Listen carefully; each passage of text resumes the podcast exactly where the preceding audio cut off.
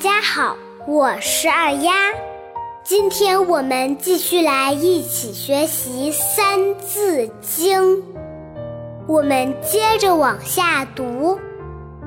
苏老泉，二十七，始发愤，读书籍，笔记老，有悔迟，而小生。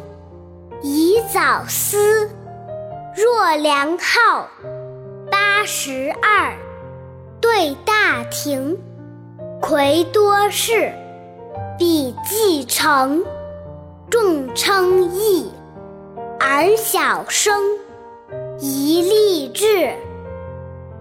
我们现在来逐一解释一下。苏老泉二十七。始发愤读书籍。话说，在北宋时期，有一个叫苏洵的人，字号老泉，人们叫他苏老泉。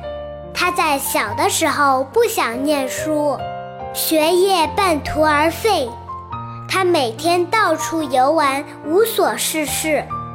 一直到了他二十七岁的时候。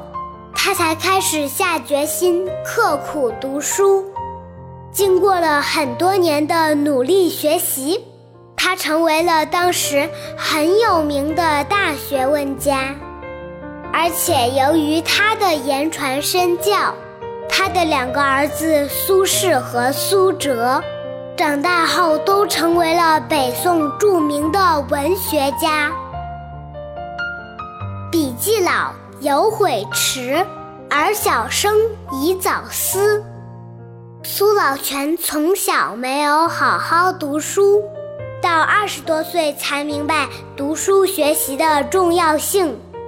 他很后悔年少时所浪费的时间，没有将他们用在重要的事情上去。所以现在像我们这么大的孩子。一定要早点知道这个道理，提前去珍惜这宝贵的时光，努力学习，长大后才能为社会做出贡献，将来才不会后悔。若良好八十二，对大庭魁多士。这句话又说了一个小故事。话说在宋朝。有一个叫梁浩的人，他从年轻的时候起就不断的进京考试，虽然每次考试都名落孙山，但他却毫不在意。直到他八十二岁的时候才考中状元，前前后后他一共考了四十七年，中状元的时候已经是满头白发的老翁了。他在参加皇宫里的那次考试中，梁浩对皇帝提出的问题对答如流，其他人都没有他厉害。梁浩成为了头名状元。他这种坚持不懈、坚韧不拔的求学精神，受到了大家的称赞，被人们广为传颂。笔记成众称义。而小生宜立志，这四句话说的是，梁浩通过一生坚持不懈的努力，到了那么大的年纪终获成功，他让人们感到震惊和钦佩。回想现在我们这些孩子，也应该趁着年少的时候，树立好自己的人生目标和理想。然后把这个目标作为现在最重要的事情去做，并坚持下去，就一定会走向成功，实现理想的。其实二丫觉得年龄大小并不重要，只要下决心，开始努力，做到持之以恒，每天进步一点，日积月累，最后都是可以达到目标的。是持之以恒，有的时候是比较脆弱的。小朋友们，你们知道他最大的敌人是什么呢？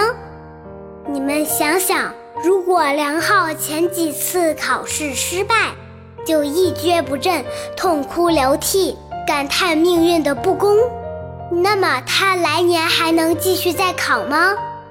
如果他坚持不下去，最后他还能成为状元吗？估计你们已经猜出来了吧？他就是失败挫折。人们遇到失败挫折，往往会沮丧懊悔，而失去斗志，没有办法继续坚持下去。那么现在问题来了：如果遇到错误失败，该怎样做呢？这是我们这一集最重要的。你们记得以前我讲的“承前避后”那个故事吗？答案都在里面的。所以，我们知道了这个道理，就要保护好我们的坚持，千万不要让狡猾的失败给打败了哟。时间过得真快，今天就到这里。我是爱讲故事的二丫，我们下期再会，拜拜。